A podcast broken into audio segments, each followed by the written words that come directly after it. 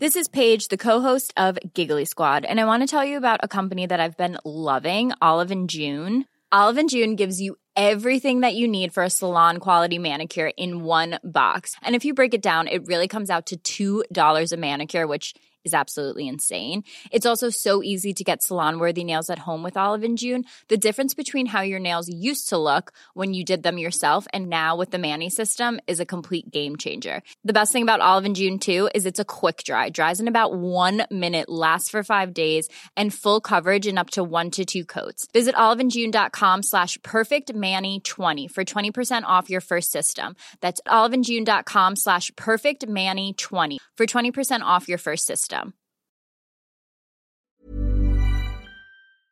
On va tout vous expliquer sur R slash Place. On va aussi vous montrer en quoi le DMA, le Digital Markets Act, va tout changer pour les GAFAM. Et tout le reste de l'ActuTech, c'est tout de suite dans le rendez-vous tech.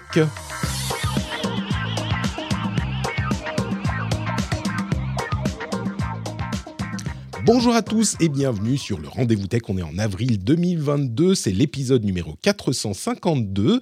Je suis Patrick Béja et je suis très heureux de recevoir encore une fois les. Alors, est-ce que je dis les deux tiers des Fabulous ou les, euh, les, les- nous à trois on fait trois quarts? La meilleure partie. La- une partie des Fabulous, on va dire ça comme ça. On a Jérôme Kainborg d'une part et d'autre part Cédric Deluca. Comment allez-vous, messieurs? Vous Hello. êtes en forme? Ah bah oui, toujours. Oui. Très bien. euh, Team Printemps. Team Printemps, écoute, je, je peux pas te montrer, on n'est pas en live sur Twitch malheureusement parce que les enfants sont malades, donc tout est un peu compliqué. Et donc je peux pas vous montrer euh, comment ça se passe dehors, mais c'est une tempête de neige. Je pensais qu'on en avait fini avec la neige. euh, et ça me déprime, mais je vous jure, c'est comme au pire de l'hiver là.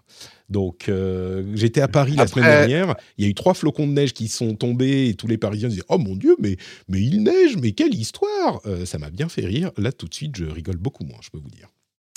Sauf que là, c'était pas une ref à la, mét- euh, à, à la, à la météo et aux saisons. C'était une ref à Non. Mmh, Voilà. Pardon Tu comprendras. Euh, D'accord, j'ai pas compris. Team. Printemps, Team Hiver, Team Automne. C'était hier soir, les dernières Ah oui, alors oui, effectivement, Ah oui. euh, c'est R slash Place 2.0, qui est un phénomène absolument incroyable, qui s'est terminé hier soir, tard. Vous êtes couchés tard, du coup, tous les deux? Oui. Mhm. Ouais, une heure et Vous demie. avez participé Ouais. La dernière de guerre ouais. des pixels? Exactement. Eh ben, on va vous Fallait bien. On va vous expliquer tout ça dans un instant.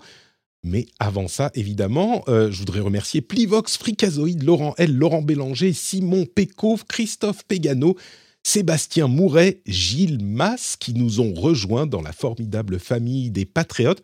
Faudrait un F pour patriote pour faire une belle allitération. La formidable famille des fra- euh. Euh, voilà, ça fait fratrie aussi, ça peut marcher. J'ai failli dire autre chose. Et bien sûr, les producteurs Derek Herb et Léthargique Panda. Merci à vous tous qui soutenez l'émission sur patreon.com slash rdvtech. Vous faites avancer cette petite machine d'information et de bonne humeur, j'espère. Et euh, c'est grâce à vous que l'émission existe. Donc un grand, grand merci.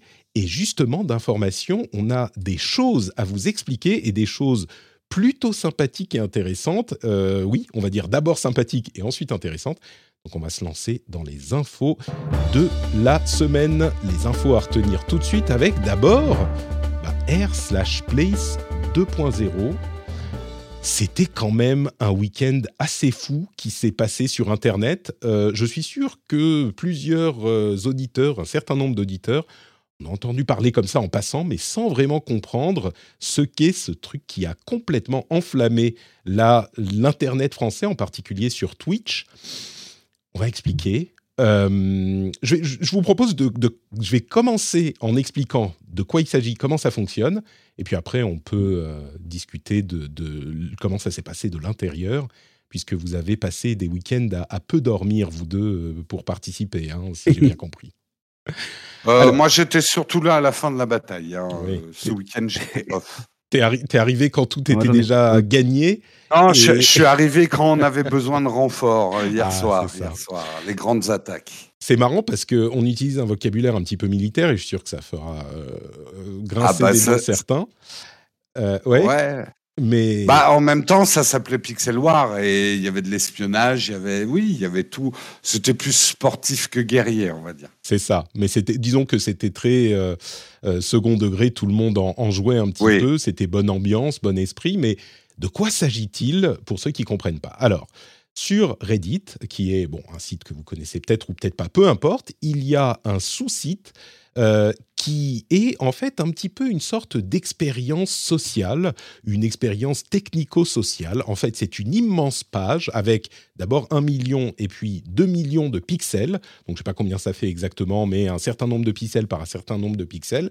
Un Canva euh, qui fait 2 millions de pixels, sur lequel tous les utilisateurs de Reddit qui sont enregistrés sur le site peuvent toutes les 5 secondes changer la couleur. Minutes, minutes. minutes, euh, pardon, toutes les 5 minutes. Excusez-moi, oui. Toutes les, je sais, j'en ai, j'en ai placé quelques-uns, mais toutes les 5 minutes, un, chaque utilisateur peut changer la couleur d'un pixel.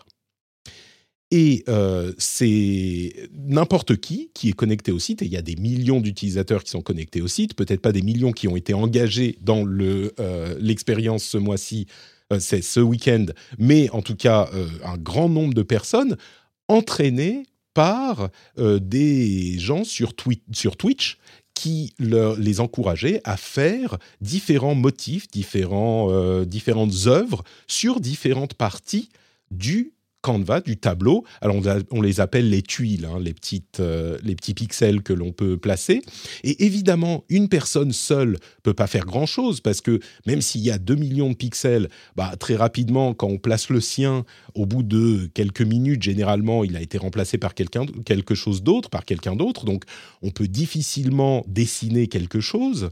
Euh, entre parenthèses, euh, pour que vous compreniez bien, on va sur le site et on peut zoomer on, voit d'abord euh, l'image entre guillemets en entier, puis on peut zoomer dans l'intérieur de l'image pour aller jusqu'à un niveau de zoom dans lequel il est confortable de placer son pixel. Et donc, quand on est tout seul, bah oui, on peut pas faire grand-chose parce que quand on a placé un pixel, il y en a tellement qui participent que rapidement le pixel va être euh, euh, modifié ou au moins ce qui est à côté va être modifié. Donc, on pourra pas faire quelque chose de, de vraiment complexe. Mais par contre, quand il y a toute une euh, équipe qui se met ensemble, ils peuvent faire des choses qui ressemblent vraiment à quelque chose. Euh, et c'est, ça peut être un petit peu éphémère, un petit peu comme des dessins dans du sable. Vous savez, c'est des choses qu'on va dessiner, et puis on va euh, effacer une partie, puis remettre une autre partie, etc. Sauf que au lieu que ça soit une main qui contrôle le dessin dans le sable, eh ben c'est des centaines, des milliers, des dizaines de milliers de personnes qui vont placer leurs pixels et ce qui s'est produit. Alors, il faut rappeler que euh, le, le, Slash Place avait déjà existé en 2017, mais de manière beaucoup plus chaotique parce que les gens ne savaient pas exactement comment l'utiliser. Euh, et puis, il y avait moins d'entraînement euh, par des, Twitchers. Mais ce qui s'est passé là, c'est que tout de suite, il y a des Twitchers célèbres, et notamment en France, je pense que c'est Kameto, qui était l'orchestre, le, chef d'orchestre principal du truc, eh bien, ils se sont mis à bah, vraiment ça, devenir des chefs d'orchestre, des chefs de construction qui encourageaient les gens qui les regardaient, avec des centaines, là encore des milliers, des dizaines de milliers de personnes qui regardaient en même temps, euh, à, dessiner des choses. Et ça s'est assez vite transformé en conflit entre, j'ai envie de dire les pays, c'était un petit peu les pays, c'était aussi les langues. Et euh, c'était donc des conflits pour occuper l'espace avec des gens qui se regroupaient dans des euh, Discord pour avoir une coordination plus grande qu'au niveau d'un seul stream Twitch, mais plusieurs Twitchers qui se regroupaient ensemble pour coordonner leurs efforts, des, euh, des comment dire, des, des scripts, enfin des modes pour indiquer aux gens où cliquer pour faire le truc. C'était pas des bots, contrairement à ce qui s'est dit à un moment, mais pour indiquer aux gens où cliquer pour parfaire l'image qu'on essayait de dessiner. Et puis des mouvements qui sont devenus, bah, on le disait un petit peu dans un langage presque guerrier, mais là encore une fois c'était du jeu, c'était très bon enfant, entre les différents pays, certains qui, étaient, qui essayaient de mettre leur drapeau et puis des offensives par l'arrière, etc. Donc c'est vraiment une expérience technique à la base, complètement euh, quelque chose de un test euh, euh, purement technologique, et ça s'est transformé vraiment en une aventure narrative avec des conflits, des retournements de situation, des drames, euh, des... et puis je vais peut-être vous laisser euh, en parler un petit peu euh, parce que vous le ferez certainement mieux que moi vu que vous avez un petit peu plus participé. Moi avec les enfants malades c'était difficile. Mais Jérôme, toi tu es arrivé un petit peu à la fin et je sais que tu es un grand fan d'histoire. On a vraiment des organisations presque, je sais pas, géopolitiques qui se sont formées. C'était euh, magique à voir et à suivre. Dis-nous. C'était assez fascinant et les points qu'on peut noter, alors juste pour comprendre la situation, moi c'est vrai que j'y étais pas ce week-end euh, parce que je m'étais mis en off, comme la plupart du temps le week-end. Euh, mais j'ai rattrapé un petit peu, j'ai mené mon enquête parce qu'on traitait le sujet nous ce matin. Et euh, ce qui s'est passé, pour, pour, comprendre un peu la situation, c'est qu'au début, c'est très libertaire, tout le monde pose ses pixels, euh, les communautés, ça va, mais très rapidement, bah, on, on, est un petit peu obligé de dessiner sur les dessins des autres. Mmh. Et c'est là où les conflits peuvent démarrer. Et on va dire, pour faire simple, euh, c'est quand Kameto, donc un streamer français, a pris une très large place en bas à gauche euh, de, de, de l'ensemble du dessin pour faire un grand drapeau français qui a commencé à avoir des tensions. Disons que il y avait aussi, euh, c'était intéressant à voir parce que l'édition de 2017 c'était très Reddit et l'édition de 2022 cette année euh, c'était Reddit, mais ça a été la grosse arrivée des communautés Twitch. Mmh. Euh, qui, et donc des organisations encore plus redoutables euh, parce que en live, euh, et des mobilisations de communautés euh, assez importantes. Et ce qui s'est passé, c'est que euh, je, vais, notamment... juste corriger un tout petit truc parce que je sais qu'on va nous le dire. Au départ, il était au milieu, hein, Kameto, avec le oui, drapeau oui, français. Oui, c'est pour ça que j'ai voulu simplifier. oui, c'est vrai. Mm. Oui, D'accord, pardon. Je voulais simplifier, disons que les grosses tensions territoriales ont commencé quand on a posé, et, et c'était à, part le drapeau d'Allemagne qui était tout en longueur en croix, le drapeau français était le deuxième plus imposant drapeau de la carte. Et ça a un petit peu agacé euh, les Espagnols et les Américains qui ont voulu négocier. Il y a eu toute une négociation qu'on pouvait entendre en live. Ils se sont appelés, etc. Ils ont pris un petit peu de haut la communauté euh, française, on va dire, qui, bah, on connaît les Français quand on les prend de haut, ça, ça les Donc euh, les Français, bah, en gros, était... on dit, bah, vous voulez nos pixels, bah, attaquez-nous, nous on défend. Voilà. C'est ça. Je résume vraiment très grossièrement, mais en gros, le reste du week-end, jusqu'à hier soir, 1h du matin, c'était les Français qui disaient, on ne lâchera pas un pouce. Et euh, les Espagnols un peu les Américains qui ont essayé de faire des coalitions avec des fans de K-pop, etc., pour attaquer le drapeau français et tous les monuments français. Et nous, on reconstruisait à chaque fois pour. Euh, c'était une guerre d'endurance, en fait. Euh, c'était, c'était très rigolo parce que les Français ont vraiment agi de manière très française, on va dire. Euh, contrairement, par exemple, aux Allemands qui sont les vrais vainqueurs on va dire, de ce Pixel War, parce que c'est les Allemands qui ont mis le plus de pixels. Mais les Allemands étaient beaucoup plus conciliants, ils laissaient les gens dessiner des choses sur leur drapeau, alors que nous, les Français, c'était c'est chez nous, vous rentrez pas, c'est nos dessins, vous y touchez pas. Mais c'est marrant, c'est aller très loin. Je mettrai, je mettrai dans, les, euh, dans la newsletter euh, quelques liens pour expliquer un petit peu tout ça. Si vous voulez euh, y comprendre un petit peu plus, vous aurez avec des extraits vidéo, des extraits de, de, de, des différents états de la, de la, de, du Canva pour voir un petit peu comment ça s'est passé. Donc, allez sur la newsletter, hein, c'est sur notrepatrick.com, vous pouvez vous, vous abonner il y aura plusieurs liens pour ça. Mais l'un des problèmes était que les Français étaient tellement efficaces que beaucoup pensaient que c'était des bots. Et, et, en fait, on l'a montré avec des choses comme l'event caritatif de Zerator, qui est un autre streamer euh, qui s'appelle le Z-Event, le Z-Event, eh ben, les Français, en fait, sont très, très engagés sur Internet. Oui. Et Zerator a levé des millions, parfois plus de 10 millions d'euros euh, dans les derniers, pour des causes caritatives, ce qui sont des sommes qui sont euh, parmi les plus grosses, si ce n'est les plus grosses, qui ont jamais été levées dans le monde pour des événements caritatifs par un événement sur Twitch. Et donc, il y a vraiment un engagement sur Internet et sur Twitch de la population française qui est très très fort. Et donc, pour les autres qui voyaient ça, avec euh, tellement de, rapidité et de, et de, puissance, ils se disaient, mais c'est pas possible, c'est des bots.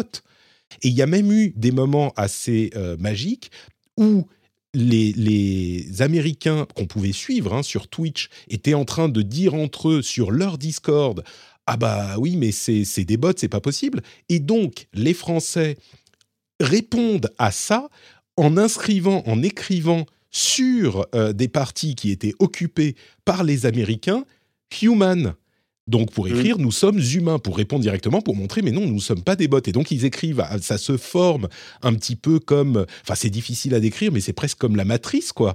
Euh, il y a des, trucs qui se forment, d'abord c'est des petits points, puis on commence à discerner des lettres, on comprend pas bien, et puis on voit human et on entend les réactions des gens euh, qui sont sur le Discord américain en, en en, live qui disent ah non mais ils sont en train de nous dire qu'ils sont humains en fait et puis il y a des stratégies complètement folles des gens qui ah, disent bon bah, on, défend notre territoire, mais si on a un petit peu, si on a un, lieutenant qui peut aller par derrière et aller attaquer le territoire des gens qui nous attaquent nous, eh ben ça fera en sorte que leurs soldats entre guillemets vont devoir diviser leur attention non pas juste sur le fait de nous prendre notre territoire, mais aussi de défendre le leur pour recolorier les pixels qui ont été coloriés. Enfin, c'était fascinant. Il y a des vraies tactiques, moi qui joue à des jeux de stratégie, il y a des vraies tactiques qui ont été déployées, de la vraie intelligence au sens espionnage, c'est-à-dire que euh, Étoile avait un traducteur catalan pour aller espionner euh, les streamings espagnols pour comprendre ce qu'il disait, pour pouvoir anticiper les attaques espagnoles. Et mm. l'organisation française, nous on dit souvent qu'on est des Gaulois désorganisés. Il y avait, et c'est pour ça que je faisais référence à la team printemps, mm. l'organisation française où on s'organisait par nos dates de naissance et nos saisons de naissance mm. pour pouvoir répliquer, pas tous d'un coup, mais pouvoir faire un espèce de rouleau compresseur de pixels synchronisé pour décourager l'adversaire, c'est-à-dire que quand eux ils switchaient la couleur des pixels, nous on envoyait euh, des salves de saison régulières pour recouvrir leurs pixels. Euh, c'était vraiment fascinant. C'est allé très très loin, c'est-à-dire qu'il y avait des alliances secrètes aussi qui ont été menées, et c'est allé, et ça on va dire que c'est les mauvais côtés du truc. Il y a un moment où c'est devenu un concours de, vous voyez ce que je veux dire, où euh, dire que certains bah, streamers espagnols, voilà. Ouais, mais ça c'est euh, quand XQC il est rentré dans la danse avec les streamers espagnols, il s'est allié. Et, voilà, et euh, tu as entendu la conversation en live entre ouais. justement, les Espagnols, et il y avait XQC au milieu. Et, euh, ouais, ça a commencé à changer des. Qui est un strip, il est canadien si je ne me trompe pas, excusez. Oui, oui, oui. Euh, et qui est accessoirement. il, comprend le français. Hein. C'est ça. et, il, y a eu, il, y a eu, des échanges de noms d'oiseaux et euh, un peu de mauvaise foi et attaquer les carrières des uns et des autres. Euh, pour la faire simple. Et en plus, avec quand même une action espagnole qu'on retiendra, c'est qu'ils nous ont accusés d'avoir des bots. Donc eux, ils ont acheté un bot. Voilà. Pour répliquer, voilà. Donc, c'est la surenchère de la guerre. Hein. Bah oui, mais oui. Euh, on a toujours l'impression que c'est. Mais je crois que les bots sur euh, sur R slash place, euh, la convention de Genève accepte pas ça. En fait, c'est un crime de guerre là pour le coup. ah bah oui. Je pense qu'ils vont être ban de Reddit à vie. Hein. Y a pas, Après, pour, pour, pour, défendre pour défendre juste un truc parce que c'est que il pouvait y avoir une ambiguïté parce qu'effectivement les réactions françaises étaient étonnamment bien synchronisées et c'était troublant comme tu le disais, Patrick. Et n'oublions pas que dans le week-end, il y avait un onglet ouvert chez Kameto qui pouvait prêter ambiguïté parce qu'on s'est servi de quelque chose qui permet de faire des bots, mais pour faire ce fameux calque pour que tout le monde sache où mettre son pixel. pixel mais en fait, il fallait le faire. Il voilà, mais c'était pas un bot, mais c'était une aide, c'est clair. Ouais. Mais pas interdite par la Convention de Genève. Et, c'est allé, c'est allé très loin. Je vais revenir vers toi, Cédric, parce que tu l'as vécu aussi, et puis j'imagine qu'avec euh, l'école euh, dans laquelle tu officies, ah, c'était, bah oui. c'était la fête. Mais c'est allé très loin parce qu'on a même vu euh, un candidat à l'élection présidentielle vanter ah. la, la, la place de la France sur Air slash Place avec cet immense drapeau français. Au final, effectivement, il est énorme. Juste pour pour expliquer, au final, on a un grand drapeau français en bas à gauche du Canva avec la, en bas l'arc de triomphe, un croissant et en nombre la tête de Zidane qui est sur le, haut du drapeau. Et au final, ça a été comme ça. Oui, il y avait même plus que ça. Il y avait Jinx aussi avec le logo mmh. Kameto. Il y avait les Daft Punk euh, croisé avec PNL. Il y avait le joueur du grenier, il y avait euh, Lofi Girl. Enfin, il y avait plein de trucs euh, sur le. Il y avait deux Dofus aussi. Enfin voilà. Et, et, je vais juste le mentionner comme ça parce que c'est c'est c'est comique. Mais euh, le candidat en question est plutôt de l'extrême droite et c'est marrant parce que le général en chef c'est Kameto, qui de son vrai nom s'appelle Camille Kébir, qui est franco-algérien, qui est né en France. Et, et, du coup, bon, c'est marrant parce qu'il a vanté le truc je pense qu'il aurait fait une tête un petit peu bizarre s'il avait vu qui était à l'origine de, cette, euh, ce mouvement pour la gloire euh, française. Euh.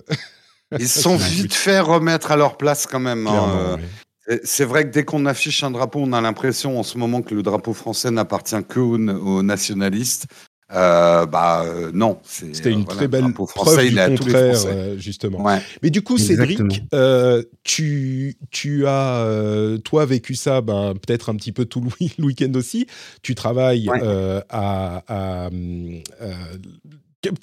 Epitech, voilà, je vais y arriver. À l'Epitech, donc j'imagine que là, ils ont fait chauffer tous les, tous les serveurs de l'école. Ah bah, évidemment, euh, là, il y avait toutes les villes, il y avait un Discord Epitech dédié à ça, euh, où tous les BDE et les étudiants euh, étaient dessus. Donc on a fait apparaître un logo Epitech qui est resté jusqu'à la fin d'ailleurs, il y est toujours. Pas mal. Bah, il est toujours maintenant, c'est maintenant tout le truc est destroy, mais mais euh, il restait jusqu'à la fin, il s'était coordonné et tout ça. Alors c'est un petit logo, hein, c'est pas grand comme le drapeau français, mais évidemment il participait et à l'effort de guerre aussi euh, sur euh, sur comment s'appelle sur le, le, drapeau français, enfin le coin, le French corner en bas à gauche. mais ouais, et c'était impressionnant. Tout le monde parlait que de ça. Ça a été un vrai phénomène. Je vais vous dire un truc. Il y avait des vraies sensations de Coupe du Monde de foot, hein. mais vraiment. Oui, oui, oui, mais vraiment. Ambiance générale sur les gens qui hurlaient, euh, qui, enfin, en stream, c'était, enfin, à chaque fois la tête de Zidane apparaissait, c'était, euh, on avait gagné, euh, c'était France 98, quoi. Les gens allaient sur les ronds-points et klaxonnaient, tu vois, on était presque là. Et, et non, mais, il y avait vraiment cette ambiance-là. Par, rapport à ça, il y a plein de gens qui vont se souvenir toute leur vie de ce truc qu'ils ont vécu. Là, on est complètement dans ce registre. Tu vois, on a, on a, on a Meta qui essaie de faire des métaverses privés et tout. Je pense que là, on a une vraie expérience de métaverse. Mm. quelque part. Ouais, c'est, euh, communautaire et mondial. Euh, un mandala, puisque c'est ça, les dessins dans le sable temporaire. Un, mandala, il y avait beaucoup de choses fascinantes. Alors, un gros reproche. attends, on va laisser, on va laisser Cédric finir avant, euh, quand même de ce. Ouais. Non, ne vous inquiétez pas, il n'y a pas de problème, les gars. mais, mais en fait, vraiment, quand je, quand je dis il y avait cette, cette sensation de Coupe du Monde, c'est que on sentait qu'il y avait une, une communion mondiale autour d'un événement. Enfin, je veux dire, c'est digne. Je, je, je, vais me faire taper dessus si je dis ça, mais c'est digne des JO ou ouais, d'une Coupe du Monde, d'un sport. Ou franchement, on en était à ce niveau d'implication parce que c'était des millions de gens. Mmh. Euh, qui étaient sur, euh, sur cette page-là. C'est des millions de gens qui ont participé. Rien que l'alliance euh, XQC et les deux Espagnols, il y avait quasiment 700 000 personnes en fait qui regardaient ces lives là. Mmh. Ouais, le dernier décompte, c'est pour donner les chiffres, le dernier décompte, c'est côté français, on n'était pas loin de 600 000, entre 500 000 et 600 000 mmh. euh, actifs le dernier soir. Euh, les Espagnols et les Américains, un petit peu moins, quand même. Bah, moi, je, en France. Ouais, oui, bon. Mais en tout cas, c'était, il y avait un, énorme taux d'engagement, sans compter les autres pays. Hein. Là, on parle vraiment que de, bah, voilà, de, de la France, euh, des États-Unis encore. XQC, c'est plus au Canada, mais bon. Mais mais il y, avait vraiment cette euh, cette entre guillemets bataille gentillette, c'est-à-dire qu'à la fin il n'y a pas de mort. Euh, c'est c'est c'est pour ça, que ça a dérapé un petit peu verbalement, mais au final, je pense que c'était quand même très, bah, très cool quoi. C'était bon enfant. Écoutez, c'est comme le coup de boule de Zidane sur Materazzi. bon, voilà, à un moment, ça peut déraper si on insulte les mamans. Mais c'est quand je vous dis que c'était très proche des sensations du sport, dans le sport finalement, mais c'était vraiment là. Et avec une grosse différence, c'est que tout le monde était impliqué. C'était pas que euh, du, du clapping ou des gens qui gueulent dans un stade. Mmh. On était vraiment actifs. C'est-à-dire que tout le monde pouvait participer à ce sport. C'est extrêmement inclusif. Mmh. Et du coup, c'était facile bah, d'avoir envie de représenter la France et de participer à un truc, etc. Honnêtement, ça a transcendé euh, plein de ça a transcendé plein de choses. C'est-à-dire que des communautés qui s'appréciaient peut-être pas forcément, qui finalement sont retrouvées toutes derrière bah, le drapeau français à pousser le truc, mmh. etc. Kameto président. Et c'était bah, non, mais c'était hyper intéressant. Et je pense qu'en fait, même, tu vois, alors c'est évidemment, il a l'origine de, de, du truc, mais même, je pense que ça va même au-delà de ça. C'est-à-dire que là, en fait, euh, j'allais dire, je suis Kameto, mais tout le monde est Kameto. Tous ceux qui ont participé, en fait, euh, mériteraient euh, de, une médaille. Mais c'était c'était génial parce que dans les faits, bon, ok, ça change pas la face du monde. il nous reste trois ans pour inverser la tendance avec le dernier rapport du GIEC. c'est toujours la, la guerre en Russie et en Ukraine. Mais ça a été un moment de grâce où, en gros, on est à quitter notre quotidien et on s'est unis autour d'une cause qui, certes, est très futile, mais qui a redonné un peu d'espoir dans le fait que, OK, on est capable de se mobiliser. Alors là, OK, la cause, elle n'est pas incroyable, mais on est capable de se mobiliser pour euh, un événement d'importance mondiale. Et c'était, c'était hyper intéressant. En fait, cette expérience sociologique, elle est extrêmement intéressante. Dommage d'ailleurs qu'il ait fallu 5 ans, attendre 5 ans pour avoir euh, la deuxième version. Peut-être ça reviendra plus souvent vu le succès que Possible, ça, ouais. mais, mais c'est pas. En même temps, ça va pas être aussi euh, événementiel si c'est tous les ans, tu vois. Encore que peut-être tous les ans. Non, non, non, mais non, mais tu vois, mais genre tu fais ça tous les. Euh, tu fais comme la Coupe du Monde tous les 4 ans et, euh, et voilà. Ah non, mais il y a. là. Mais il y, y, a un vrai truc. Enfin, c'est incroyable. Ce qui s'est passé était incroyable. Ce qui était assez fascinant, justement, c'était ce côté, tu sais, on dit souvent, on est des grains de sable. Bah, justement, là, on avait vraiment, vraiment le côté je ne suis qu'un pixel au milieu euh, de l'univers, je ne sers à rien. Mais quand on, agit collectivement, il y avait mmh. quelque chose vraiment de tangible. Euh, paradoxalement, qui se passait euh, pas de manière tangible, mais je pense qu'un certain nombre, et, c'est pour ça que d'ailleurs, c'est pas un hasard si maladroitement rapidement des politiques ont cherché à s'en emparer, c'est que je pense que la génération même qui pour moi, génération même, c'est très inclusif. Hein. Euh, il y a plein de, générations dans la génération même. Avec son côté un peu absurde sur Internet, montre qu'elle est capable de se mobiliser pour des choses. Et on l'a vu avec le Z-Event, on l'a vu avec plein de mm. choses. Et ça, c'est fascinant. Je pense que ça a été une vraie prise de conscience. Et c'est pour ça que je pense qu'il ne faut pas sous-estimer ce qui s'est passé. Mm. Euh, c'est un moment même assez historique d'Internet, euh, de prouver la force du collectif. Euh, avec, ah euh, avec toutes les tendances d'Internet. C'est-à-dire, c'était très marrant de voir des alliances entre des pays et des fans de K-pop et des, et des fans de One Piece. Oui, parce que les alliances. Parfois, les, alliances dont tu parles, effectivement, il y, avait euh, des gens qui disaient bon alors attends, euh, ceux-là il faut pas les emmerder, donc on va leur dire ok on vous file un petit peu de un petit peu de notre territoire, mais du coup comme ça vous ne nous attaquez pas et vous allez plutôt du côté des autres. Enfin il y avait vraiment des, des alliances stratégiques au final, le, le Canva, euh, le drapeau français avec Thomas Pesquet, c'est pas Zidane au final qui est resté, euh, c'est Thomas Pesquet un petit peu au-dessus de l'Arc de Triomphe. C'est bien lui, hein je dis pas de bêtises, je vois pas bien. Oui, c'est lui, c'est lui. C'est lui. Euh, c'est la, la plus grosse structure. Elle représente, je sais pas, peut-être 3 à 5 du Canva, la plus grosse structure euh, qui soit restée. Et à côté de ça, il y a euh, des choses qui font peut-être, je ne sais pas, un tiers, un quart du drapeau qui sont les, structures un petit peu plus grosses. Il y a, enfin, de, de, de du, du, Canva. Euh, alors, il y a une grande, un grand drapeau allemand, comme tu le disais, qui fait une grande croix. sur le, à peu près le milieu du truc. Il y a un drapeau américain qui est relativement petit, hein, c'est pas tellement euh, énorme. Il y a deux ou trois drapeaux argentins, il y a un drapeau turc, euh, un drapeau anglais, euh, quelques drapeaux italiens, mais, mais la structure, le, drapeau français est vraiment le truc qu'on remarque le plus. Mm. et qu'on voit le plus au final. Et après, ah. on peut zoomer dans les détails. Bon, maintenant, on peut plus le voir, mais on peut zoomer dans les détails. Il y a énormément de choses, quoi. À noter quand même, parce que c'est intéressant, même si on a eu à travers le week-end, mais on a terminé avec quasiment zéro drapeau européen. Ouais. Bon. Intéressant. mais c'est vrai, il y, en a eu un moment quand le drapeau français s'est mis sur le drapeau allemand et en fait il s'est transformé ensuite en drapeau européen. C'était d'ailleurs assez cool. Mm. Après, il y a eu un cœur euh, franco-allemand qui est apparu. Enfin, franchement, il s'est passé des trucs qui étaient vraiment hyper intéressants. Il y a plein de timelapses qui commencent à sortir mm-hmm. de tout ce qui s'est fait. Et c'est extrêmement intéressant à regarder parce que bah, on voit qu'en fait, il y a des communautés qui ont fusionné, qui, enfin, c'est assez génial. C'est, c'est, c'est vraiment un événement d'ouverture. C'est même si euh, on est tous adversaires, euh, in fine, on s'aime tous bien et on joue au même jeu quand on n'a juste pas le même maillot. C'est, c'est vraiment mmh. ça en fait. Je, je compare vraiment à un événement sportif parce que c'était très proche de ça en termes d'ambiance. Ce qui était intéressant aussi, c'est que bien évidemment, le truc étant extrêmement libre, il y a eu des débordements, des choses qu'on ne doit pas dessiner qui se sont dessinées. les modérateurs étaient quand même là. Hein. voilà. Euh, ils en ont effacé quelques-uns. Donc, on se dit forcément, quand on n'a pas participé à ce genre de truc, que la dérive va forcément être négative. Bah, pas tant que ça, en fait. Euh, c'est très intéressant. C'est un peu comme Wikipédia, quand tu mets vraiment un grand nombre de gens, bon, on va dire des pays riches euh, qui ont des ordinateurs, accès à Internet, etc. Il y a plutôt globalement en pourcentage du positif qui est sorti, bah même si ça s'est terminé un petit peu dans une bataille des nations. Globalement, l'ambiance était, c'était une rivalité Toutes les trois gamins disparaissaient instantanément. Ouais, ouais voilà. Il y a un grand, drapeau trans. Instantanément, en fait. Il y a un grand drapeau trans, il y a euh, enfin, vraiment un grand drapeau de l'Ukraine qui n'a pas été touché, euh, voilà. Ouais. bon. Hmm.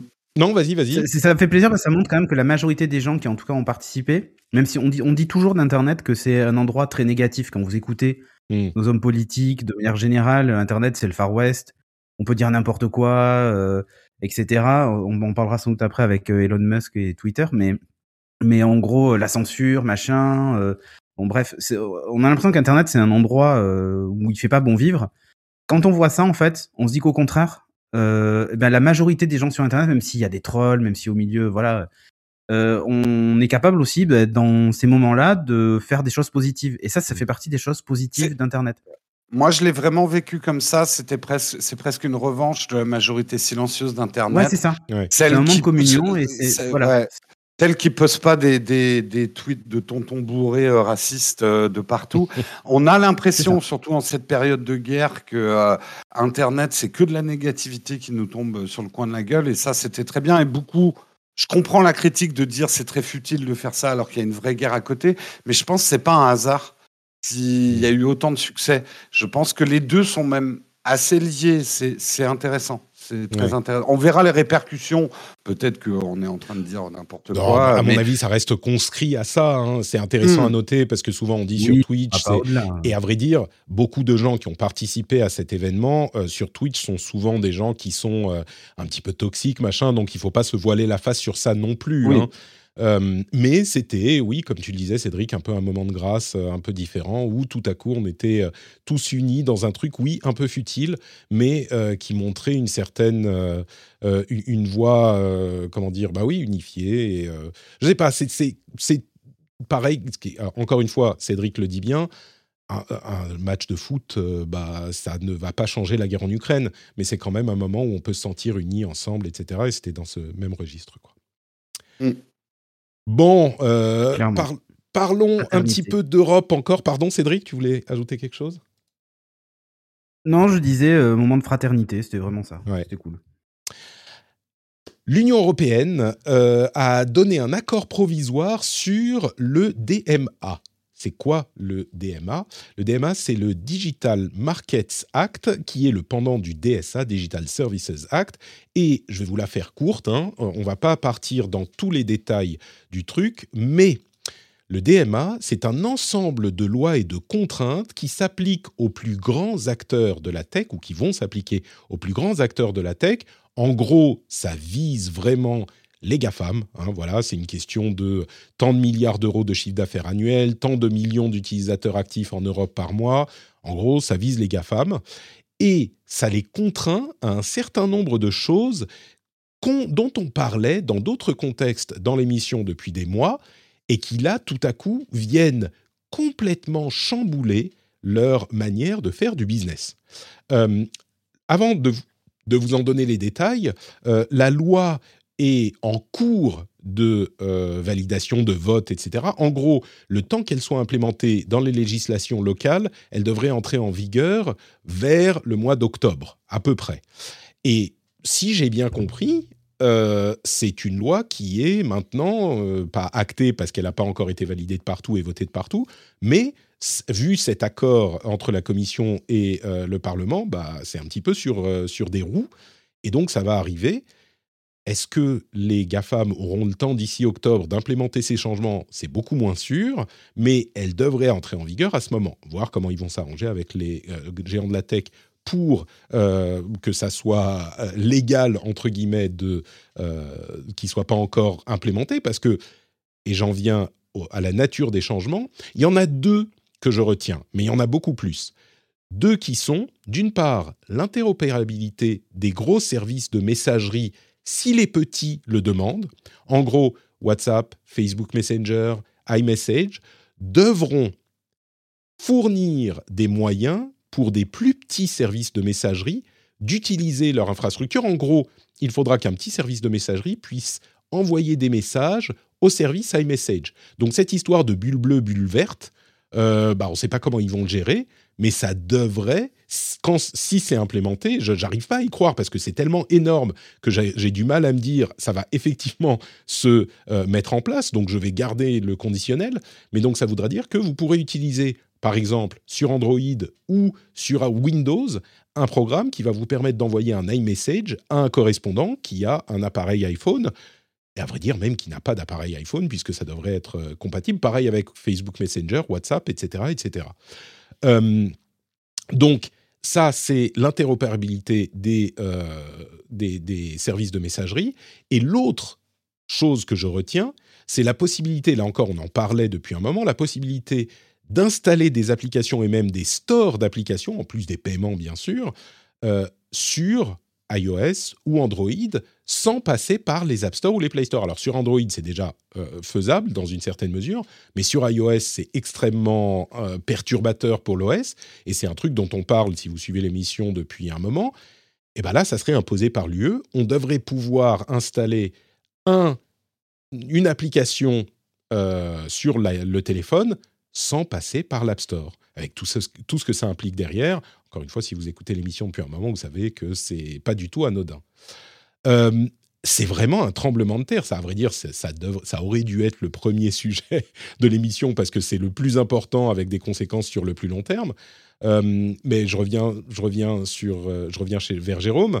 C'est un tremblement de terre, ça. C'est monumental, ce Digital ah. Markets Act.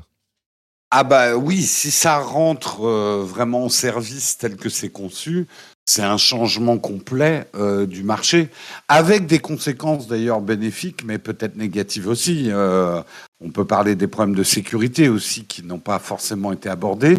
Je pense que les, on l'a déjà vu, hein, Apple commence déjà à, lever le bouclier en disant ouh là là là là. Euh, nous, euh, on va pas pouvoir suivre parce que sinon, ça va détériorer la fameuse expérience utilisateur sacro-sainte euh, chez Apple. Moi, la vraie question que ça me pose, et on va dire qu'il m'inquiète un petit peu. Jérôme, ouais. les, moyens de contrainte qui sont inclus dans cette loi sont importants, puisque jusqu'à maintenant, on parlait En, numéraire, en chiffres, genre tant de millions, tant de machins, ce qui est euh, genre un, mardi à 2 h du matin quand ça tourne pas trop, la machine à, imprimer des billets chez Apple.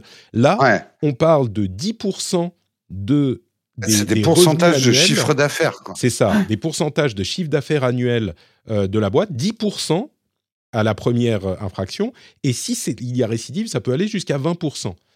Et annuel global, global. Donc, c'est tellement énorme que euh, Apple ne fait rien et se prend que des amendes, on n'a plus d'impôts à payer en Europe. Hein.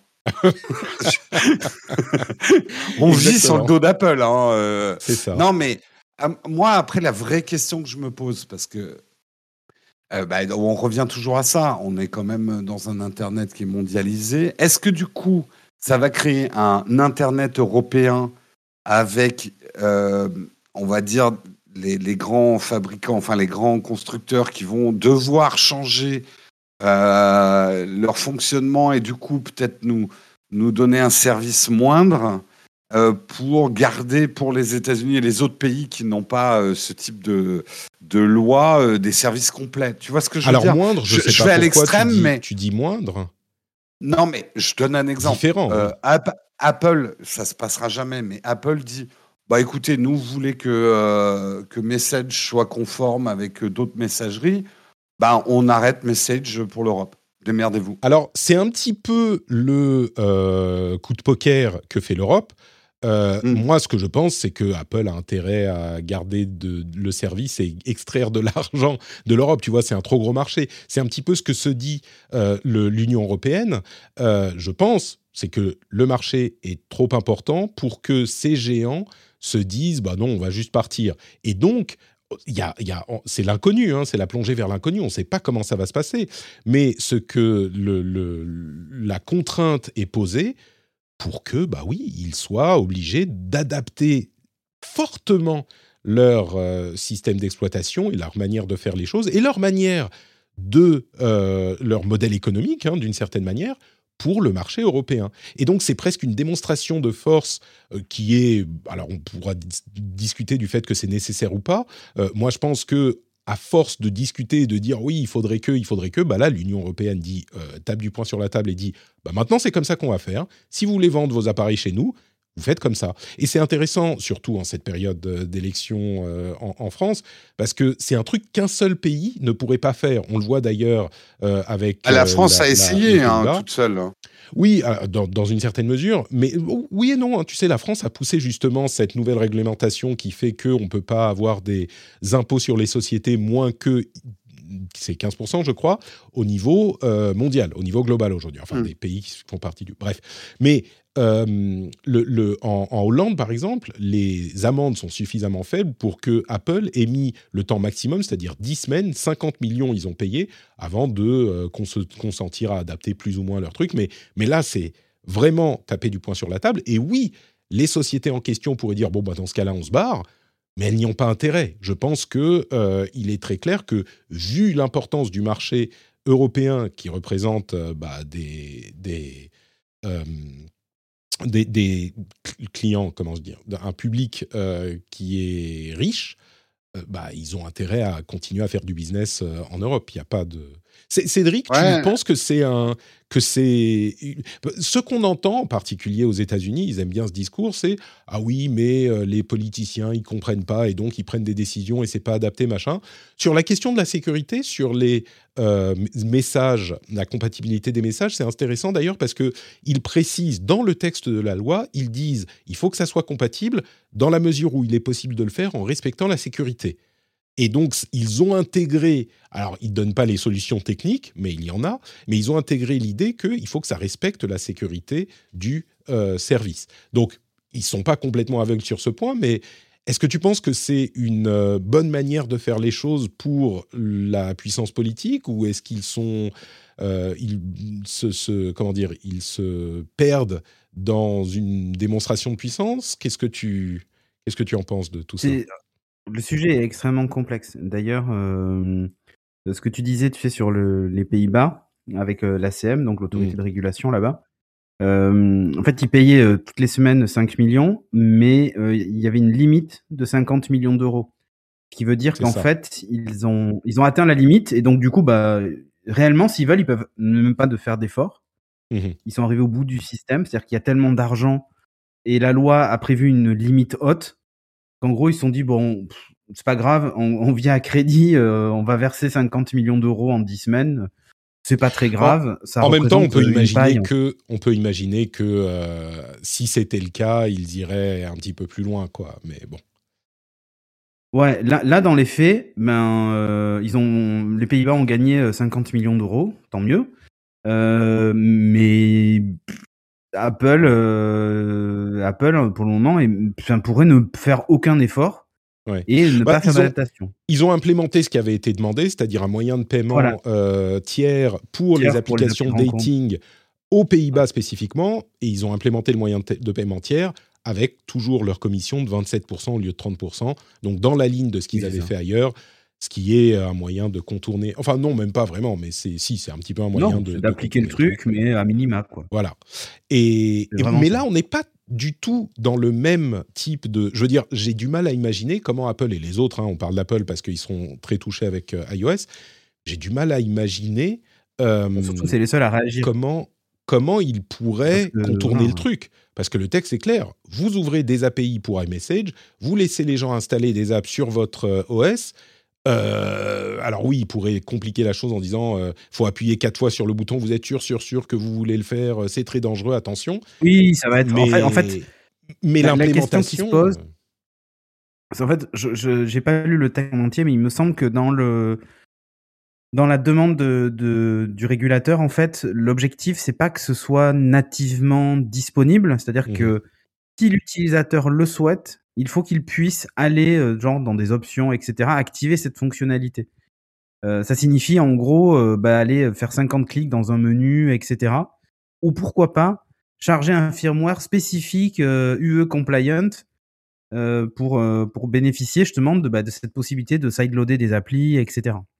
Donc là, là c'est ce sur quoi le texte n'est pas très clair sur les, les, moyens mis en œuvre. Il faut qu'à la fin, l'utilisateur puisse le faire.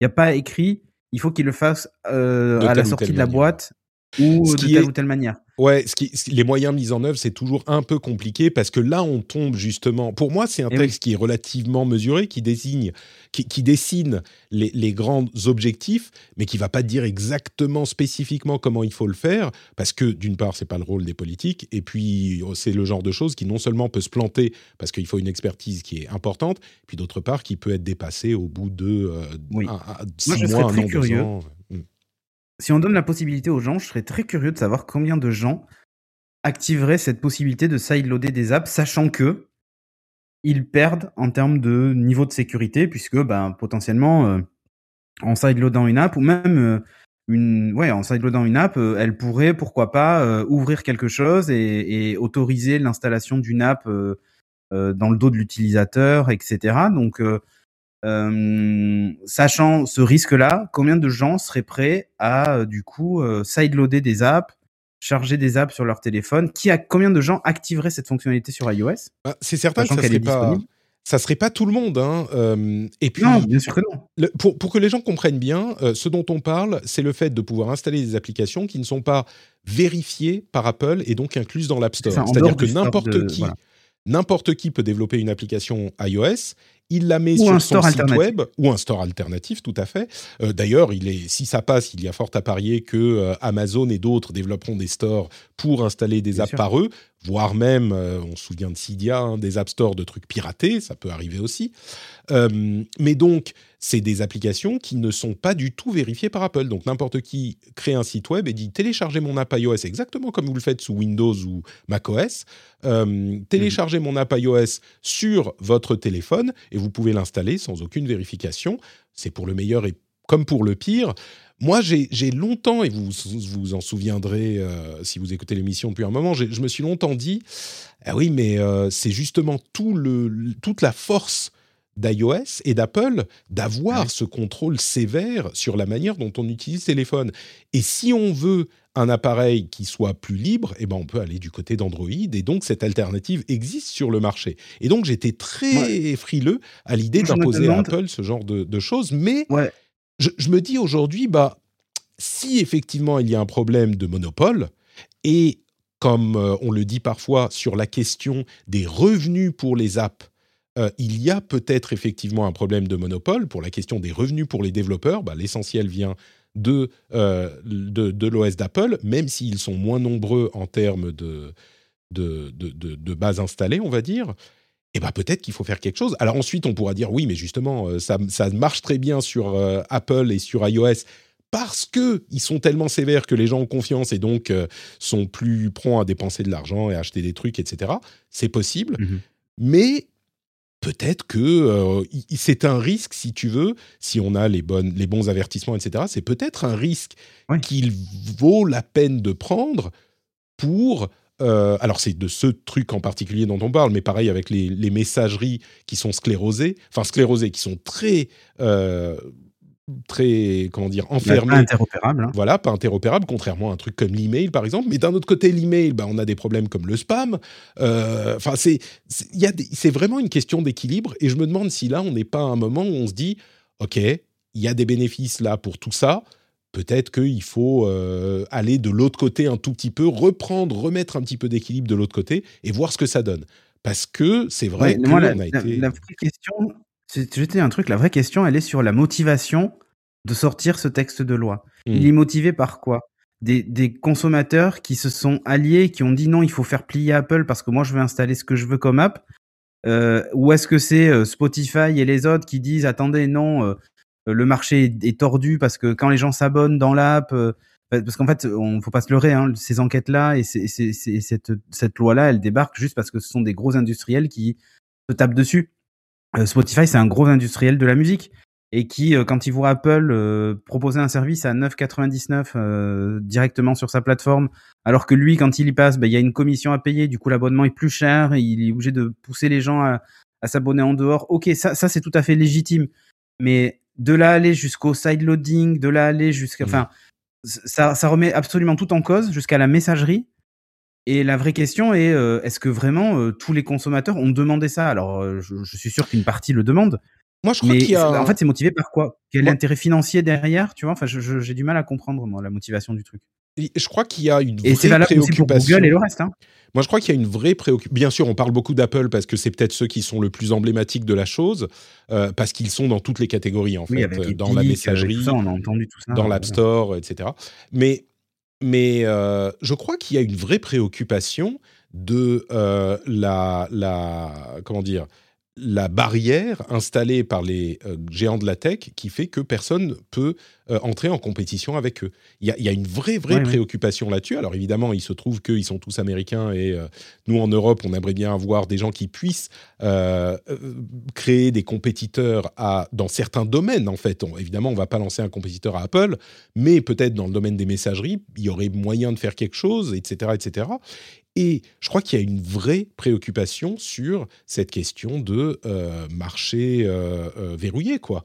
Et c'est évidemment compréhensible parce que à partir du moment où le marché n'est plus sain, eh ben, ça fait que ceux qui ont déjà une énorme part de marché et une partie du commerce continuent à exploiter cette partie qu'ils ont, et les autres ne peuvent pas rentrer. C'est très excluant, et c'est un vrai problème. Moi, je comprends. Alors, je ne sais pas si c'est spécifiquement pour ça. en plus, ils peuvent pas Ouais, en plus, ils peuvent pas rentrer parce que eh ben, des sociétés comme Apple paient très peu d'impôts, alors que eux, ben, n'ont pas ces possibilités d'optimisation, etc. Enfin, je pense que c'est assez politique et que tout s'est accumulé autour des GAFAM. Oui, et, économique, mais tout s'est accumulé en fait autour des, des, des GAFAM, entre les questions de loi antitrust, les questions de d'optimisation fiscale euh, et ainsi de suite parce qu'ils sont tous dans le Delaware on le sait hein. oui. mais euh, oui et puis en Irlande et au Luxembourg c'est voilà et le truc c'est que on peut on, peut pas les faire plier sur tout mais ça c'est un truc sur lequel on peut les attaquer hmm. et c'est entre guillemets assez facile parce que là euh, pour le coup si la loi européenne impose ça ben, la loi européenne impose ça jusqu'à il y a encore pas très longtemps la loi française imposait d'avoir un kit piéton filaire fourni avec les téléphones hmm. Euh, cette loi a été abolie euh, il y a, enfin, c'est pas elle a été abolie, mais elle a été retirée pour des questions de d'écologie aussi, et puis aussi euh, elle est arrivée au bout. donc là, depuis depuis quelques mois, en fait, les iPhones ne sont plus vendus avec des oreillettes, alors que jusqu'à présent, il y avait toujours pour la France et uniquement pour la France une petite boîte en plus qui contenait le kit piéton filaire. Ouais, ce qui montre que ce qui montre que... on peut, on peut arriver à adapter au marché. C'est ça. Et puis, on peut aussi, euh, contrairement à ce que, ce que disent les détracteurs souvent, c'est ah oui, du coup, la loi est comme ça et elle va jamais changer. Euh. Ah non, on peut l'adapter. oui, bien sûr, c'est plus lent. Évidemment que ça va être plus lent, ça va devenir, ça va donner parfois des lois un petit peu incohérentes, mais ça peut être adapté aussi. La différence, c'est que là, c'est monumental. Enfin, j'ai parlé de tremblement de terre. Si elle euh, arrive en l'état, c'est vraiment une loi qui est un un changement, je ne vais pas parler de casse-tête, mais un, un changement énorme pour la manière dont les, dont les GAFAM opèrent en, en, Bien sûr. Bah, et Europe. Je, et je vois la peur, de, je comprends la peur de Jérôme de se dire Ouais, mais attends, moi, si demain mon iMessage il est interopérable, mais en gros, ça devient juste un SMS parce qu'Apple a décidé de retirer, je sais pas, les Mimoji parce qu'il adore mm. ça ou je ne sais quoi. Euh, bah, ça pourrait être ça. Hein. Il pourrait dire, OK, on le rend interopérable mais à minima, on prend le plus petit dénominateur commun qui est j'envoie juste du texte. Tu vois mmh. Donc on aurait une version dégradée d'iMessage. Mais j'ai envie de te dire, je pense pas qu'Apple s'amuse à ça. Il y a, en fait, il y a, il y a, il y a, il y a peu de chances qu'il s'amuse à ça. Euh, et il faut pas oublier qu'il y a des marchés comme la Belgique euh, où euh, le HomePod Mini, par exemple, vient à peine de sortir, où euh, certains services sont actifs chez Apple. Hein, que depuis euh, quelques mois en fait, la reconnaissance, euh, le voice match, etc. Pour des questions législatives en fait, souvent. Mmh. Et, euh, et en fait c'est bah ouais c'est comme ça, mais c'est la loi et on peut pas passer outre. Alors c'est assez rageant, mais si tu regardes, c'est déjà le cas actuellement. aux États-Unis, le permis de conduire, il peut être dans le wallet dans certains États à tous. Nous, ça n'arrivera jamais puisque l'Europe a décidé d'avoir son, propre, sa propre application de papier d'identité, etc. Donc nous, on aura une autre application qui sera peut-être même pas compatible avec le wallet. Euh, et c'est rageant parce qu'on se dit c'est dommage, on a le wallet, je pourrais l'avoir sur ma montre, machin truc. Bon bah c'est comme ça quoi. Et il y a que récemment que Apple par exemple a adapté le, le pass vaccinal euh, anti-Covid où on peut l'ajouter dans l'application santé et dans le wallet. Ah le pass français, je savais pas hein. que c'était que ça avait. Oui oui, en fait il suffit que tu ouvres euh, ton appareil photo et tu scannes ton pass français euh, et il va te proposer automatiquement de l'ajouter à santé et à wallet. Et à santé, du coup, bah, tu as ton suivi médical où tu vois quand tu t'es fait vacciner ah, avec quel type de vaccin. Moi, tu sais, je suis en Finlande, donc j'ai le pass finlandais, c'est pas tout à fait pareil. Oui, mais peut-être euh, qu'il marche le pass finlandais. Oh oui, oui, mais oui, mais, moi, donc, je voilà, euh, l'ai mis, dans le wallet. il y aura peut-être des adaptations, mm. mais sur l'acquis, euh, normalement, il ne devrait pas y avoir de retour en arrière. C'est pas la politique d'Apple. Ils sont pas vraiment comme ça, en fait. Bah, c'est un petit peu. Euh, je vais donner le, la parole à Jérôme pour le mot de la fin. Euh, mais oui, moi, je suis un petit peu sur la même, sur la même longueur d'onde. Il y a certainement des choses qui vont faire que. Enfin, des, des éléments qui vont être, du coup, moins pratiques, en retard dans l'Union européenne. La question, c'est de savoir si. C'est ce que tu disais tout à l'heure, Cédric, la motivation importante. Est-ce que on est euh, on comprend cette motivation, on est d'accord avec ou pas. Et là, je pense que la motivation, c'est le dynamisme économique, en particulier dans l'Union européenne, dans ces secteurs. Est-ce qu'on peut encore être compétitif dans ces secteurs-là avec des géants qui sont tellement grands et qui ont construit tellement de digues autour de leur euh, marché Ils sont au-dessus de la loi. Voilà. Et, du coup, dans ce contexte-là, je me dis, euh, ouais, on parle de l'hégémonie des, des, des GAFAM depuis maintenant des années eh ben on voit que l'Europe euh, tape du poing sur la table et est suffisamment puissante, on espère, pour taper du poing sur la table. Et c'est ce, dont on parle depuis un moment. Et peut-être que c'est nécessaire, même si ça a des effets négatifs euh, aux, marges, au bord. Jérôme, tu, veux conclure sur le sujet? Ah, Il y a peut-être une chose que sous-estiment les marques par rapport à ça, si on, revient dans, les notions de concurrence qui sont sclérosées, étouffées, c'est que moi, j'ai l'impression dans la tech, si on la prend au sens large, que là, un petit peu de un petit peu d'air pour la concurrence ferait du bien pour l'innovation générale. Mm. Euh, que ça soit software, hardware, les innovations deviennent incrémentales et minimales. Les marchés se sclérosent. Et je pense qu'un Apple aurait besoin d'un peu plus de concurrence euh, dans son précaré, euh, ne serait-ce que pour motiver les troupes, tu vois, les challenger un petit peu. Donc euh, peut-être qu'elles ne le savent pas, les marques, mais peut-être qu'elles ont besoin un petit peu de ça. Euh, Possible, oui. On verra. Mais c'est pas d'elles-mêmes qu'elles vont, qu'elles vont ouvrir la porte. Hein. Ça, on l'a. Non, c'est contre nature pour une entreprise de dire j'ouvre à la concurrence. Euh, on peut pas leur demander d'être ouverte là-dessus.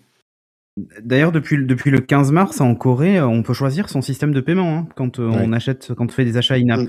Mhm. Ça, on en parle peu, mais comme quoi, tu vois, le store est toujours là, il continue à vendre des iPhones, il se retire pas du marché. Je, je suis pas. Ils l'ont adapté à la. Eh, c'est le problème des 27% dont je parlais. Hein. C'est le problème des 27% qui, qui, qui, le prennent toujours. Euh, donc, euh, il y a deux ans, je t'aurais dit, ce genre de truc va tellement détériorer l'expérience Apple que ça marchera pas. Aujourd'hui, je suis plus réservé. Je pense que d'abord, Apple est solide et euh, qu'ils peuvent faire face à un petit peu de concurrence, ça leur fera pas de mal. Mais c'est ça en fait, c'est qu'on se dit aujourd'hui, euh, bah oui, mais du coup, là, il faut que la compétition se fasse sur la qualité du produit. Euh, mmh, plutôt que juste sur la garantie, la, promesse que ah non non, on vous assure c'est mieux. Mmh. Quand c'était des petits, enfin quand ils étaient plus petits, on pouvait dire ok, eux ils vont proposer ça comme ça, ils verrouillent tout pour dire bah voilà c'est notre solution, on vous la propose. Là c'est plus les mêmes règles, ils sont tellement grands, on se dit ok votre solution elle est meilleure telle quelle, bah que le marché le prouve. Euh, et c'est ce qu'on demande en fait, c'est que le marché puisse fonctionner. Parce que souvent, on nous parle euh, des, dérives du, marché euh, ouvert et du capitalisme, et bien sûr qu'il y en a, mais l'un des trucs qu'on oublie, c'est qu'un marché sain, qui est l'un des fondements du capitalisme, c'est un marché où la concurrence peut exister. Et souvent, quand on parle des, des, problèmes de ce type d'organisation de, sociétale, on prend des exemples où la concurrence n'est pas saine. Et là, c'est un bel exemple, je crois, parce que même si on vante les qualités d'Apple, et nous les premiers, euh, d'Apple et des GAFAM, euh, il faut avouer que euh, la concurrence est devenue très très difficile et que du coup, le marché n'est plus très sain. Donc là, on rétablit un petit peu de, de, ça. quoi. Bref. Vous savez ce qui est sain également? Je vous le demande, mais je vous donne la réponse. Ce qui est sain, c'est de pouvoir, si on le choisit et si on en a les moyens, soutenir les créateurs dont on apprécie le contenu. Par exemple, au hasard, le rendez-vous tech. Vous allez sur patreon.com slash rdvtech et vous pouvez donner l'équivalent d'un petit café, d'un petit, d'un petit bar chocolaté pour soutenir l'émission. Si vous pensez qu'on vous apporte un petit peu quelque chose, un éclairage sur euh, des sujets que vous n'auriez pas forcément compris, si vous pensez qu'on vous fait passer un bon moment dans les transports en commun avec votre masque, euh, eh ben, vous pouvez aller sur patreon.com slash rdvtech et rejoindre la grande fratrie plus même que euh, la famille, euh, nous sommes tous frères et sœurs, des patriotes qui soutiennent les créateurs qu'ils apprécient. Euh, vous rentrez chez vous, vous laissez les clés dans le bol, ça fait cling Et là, vous dites, oh, Patrick, bah, je vais être honnête, hein, vous pourriez le faire maintenant tout de suite, là, si vous voulez, dans les transports ou si vous êtes au bureau, n'importe où. Vous allez sur patreon.com rdvtech et vous pouvez soutenir l'émission, ça prend deux minutes, même sur votre téléphone même, et vous n'avez pas besoin de passer par un moyen de paiement Apple qui va garder 30%. Non, non, vous allez sur le site, ça marche très bien. Mais sinon, quand vous arrivez chez vous, vous connaissez la rengaine, Cling Patrick, et là vous vous dites Ah, mais il faut que j'aille sur patreon.com slash rdvtech. Tout à fait. Euh, on continue, allez, un petit peu plus rapidement avec le reste de l'actu. Et la première news, euh, Elon Musk a pris presque 10%, 9,2% de euh, des actions, alors des actions passives hein, de Twitter. Mais après ça, il a dit Oh, est-ce que vous pensez que Twitter respecte la liberté d'expression? Est-ce que vous pensez que euh, il faudrait un bouton édité sur euh, Twitter, machin? À quoi il joue, Elon Musk? Jérôme, quand tu lui as parlé la dernière fois, il t'a dit ou, ou il t'a pas dit? Écoute, pour lui, 3 milliards, on peut pas dire que c'est de l'argent de poche, hein, parce que c'est quand même de l'argent, mais globalement, bah, dans son côté un peu Elon Musk troll, maintenant il troll avec des milliards. Euh, c'est-à-dire que oui, il n'a pas, acheté des, il a pas acheté des actions pour Twitter? C'est pas pour rien. Bah, bah on l'a vu ce matin. C'est-à-dire que oui, il achète des actions qui lui donnent pas vraiment de droit de vote au board, mm. mais maintenant il se met à faire des sondages sur Twitter en disant est-ce que vous voulez qu'on rajoute un bouton modifié? Il est déjà le patron de chez Twitter et si quelqu'un lui dit non mais attends Elon Musk c'est pas toi qui décide, bah il dira bah écoute euh, j'ai 9,2% de tes actions donc tu es obligé de m'écouter quoi. Enfin c'est c'est du c'est du Elon Musk. Moi j'avoue que Bon, je, je, suis très partagé. J'ai de la sympathie pour le bonhomme, mais je suis hautement irrité euh, par sa manière de faire. Ce fait, mais... voilà, mais tu vois, c'est comme quand il a dit euh, Ouais, je, je, je, veux faire un fight avec Poutine et le, le lot sera l'Ukraine. Euh, T'es gentil, tu donnes pas un pays qui est pas à toi. Non, euh, c'est très disrespectful. C'était d'une, c'était d'une, euh, d'une goujaterie. Et là, c'est un peu pareil. C'est, hmm. je suis pas très content avec Twitter. Il y a un côté bullying euh, ça, que, que je, qui commence à m'irriter de plus en plus. Hmm. Euh, c'est la culture du shitpost, tu sais, la, culture du, du mail qu'il a et bon. Il y, a un côté goguenard, je sens un vieux mot français, mais le côté goguenard d'Elon Musk commence à m'irriter. J'ai mis sur Twitter un, Twitter contrôlé par Elon Musk, ça serait la, la plus grosse motivation que j'ai eue jusqu'à maintenant pour quitter la plateforme, et pourtant Dieu sait qu'il y en a eu. Et j'ai eu, euh, peut-être 4-5 euh, personnes qui sont venues me dire Ah, mais pourquoi Genre, tu sais, tu sens les, les gens qui, dans leur bio Twitter, ont euh, Elon for Life, tu sais, c'est les, les, les, fans. Oui, non, mais, mais après, tu vois, je peux comprendre le côté très fan d'Elon Musk. C'est un mec qui fait bouger les lignes comme personne l'a ah, fait. Bien sûr. Je suis on pas a passé en détestation de, de on ce qu'il fait. On a passé tout hmm. l'épisode précédent, le spécial sur les véhicules électriques, à parler des, des qualités euh, de Tesla et des raisons pour lesquelles euh, ils ont fait des choses que d'autres ne pouvaient pas faire. On a évidemment, enfin, SpaceX, euh, Starlink, on parle de plein de projets d'Elon Musk qui sont assez incroyables, mais oui. Bon, euh, autre sujet, euh, oui, d'ailleurs en passant très rapidement, les élections présidentielles euh, sont déjà dénoncées comme manipulées dans la l'infoxosphère de Twitter. Donc ils commencent déjà à préparer le terrain pour dire ah bah regardez, les élections sont manipulées, il y a des machines à voter qui sont contrôlées par les États-Unis, machin. Ce qui évidemment, enfin, n'a aucun sens. mais c'est, je, le mentionne parce que on sait ce que ça a donné aux États-Unis avec l'invasion du, du Capitole le 6 le 6 janvier. J'espère que ça n'ira pas aussi loin, mais je mentionne que ça commence à tourner dans les sphères complotistes.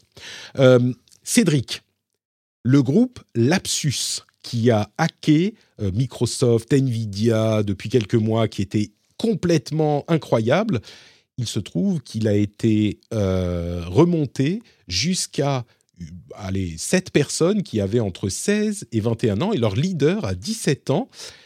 Et c'est un hacker complètement hors pair, totalement incroyable. Il a été euh, incarcéré et inculpé euh, criminellement hein, en Angleterre. E-, est-ce qu'on est surpris encore d'avoir des hackers euh, super puissants qui sont des enfants de, de, 16 ou 17 ans? On a l'impression de voir un film presque, tu sais. Mais toi, tu es en contact avec ces jeunes. Ouais. J'en ai autour de moi. Non, mais en fait, il y, a, y, a, plusieurs solutions. quand on s'ennuie et qu'on est un peu geek, bon, on essaie de casser des trucs, quoi. Et c'est ça, ouais, c'est vraiment, c'est vraiment ça. C'est, en fait, c'est, c'est, c'est le défi. C'est et puis maintenant, il y a une vraie culture du hacker. même si ce qu'ils ont fait, bon, ils ont volé des documents, machin ils se prenaient un peu pour des Robins des Bois parce qu'on parle d'Nvidia, de Microsoft. Enfin, je veux dire, c'est des noms qui, quand tu les accroches à ton palmarès, euh, voilà. Euh, il existe des concours de hack. Enfin, Corben serait bien placé pour en parler, mais mais moi j'ai des étudiants qui participent à énormément de, de, de concours de cybersécurité. On a même euh, chez nous en interne un module sur la cybersécurité où on leur apprend à prendre le contrôle d'un serveur web, etc. Enfin voilà. Mais ça fait partie en fait de la culture aussi pour apprendre à s'en défendre.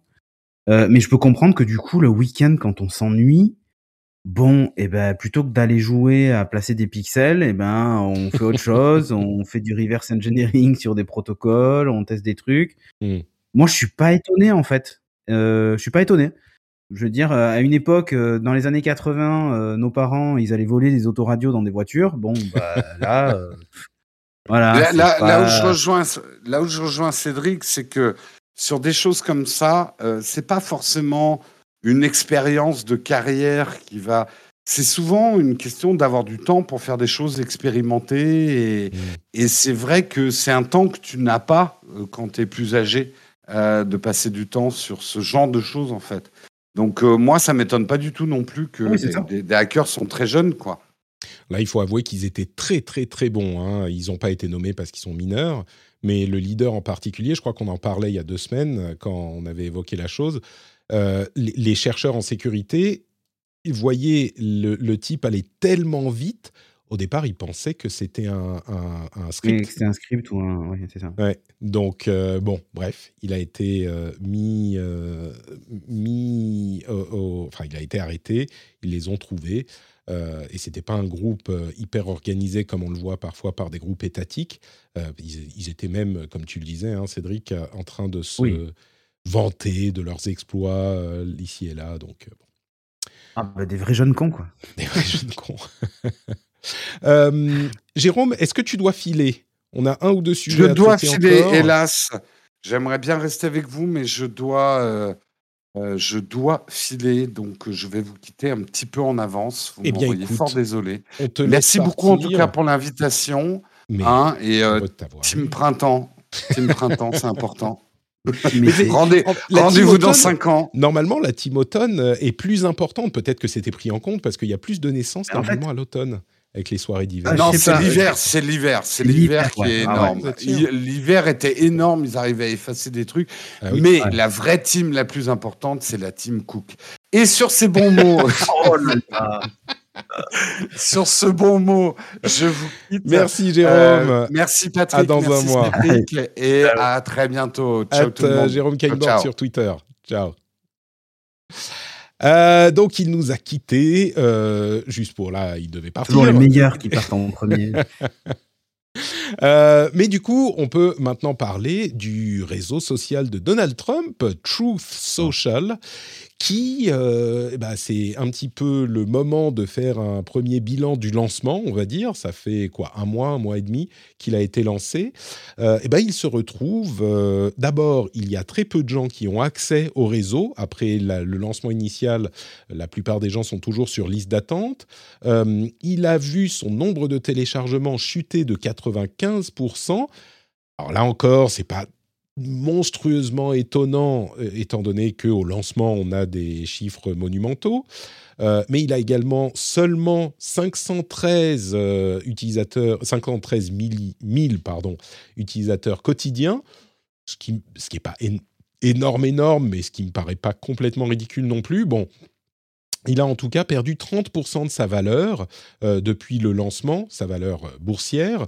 la chose la plus notable, euh, c'est que d'une part, il y a des gens qui sont dans l'équipe des exécutifs de la société qui sont en train de partir, et surtout, Donald Trump ne l'a toujours pas utilisé. ça, c'est la chose qui est la plus, la plus surprenante et j'en parlais déjà depuis quelques semaines.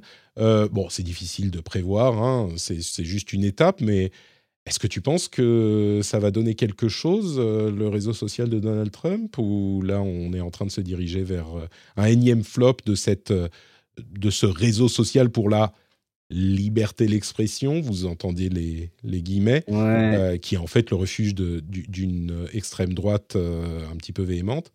Qu'est-ce que tu en penses Le Truth Social, c'est en train de. Non, non, c'est la fin. Enfin, tu crois? c'est, Ouais, en fait, le truc, c'est que, tu vois, pour revenir au truc de Reddit ce week-end, ça montre que ces gens-là sont pas du tout majoritaires et c'est ça qui fait plaisir. Mmh.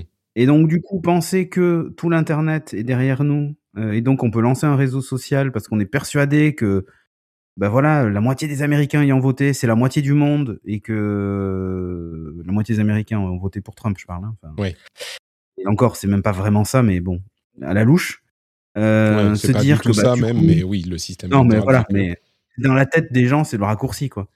Et donc se dire que on peut lancer un truc parce que c'est la moitié du monde entier, en mmh. fait, euh, pas du tout.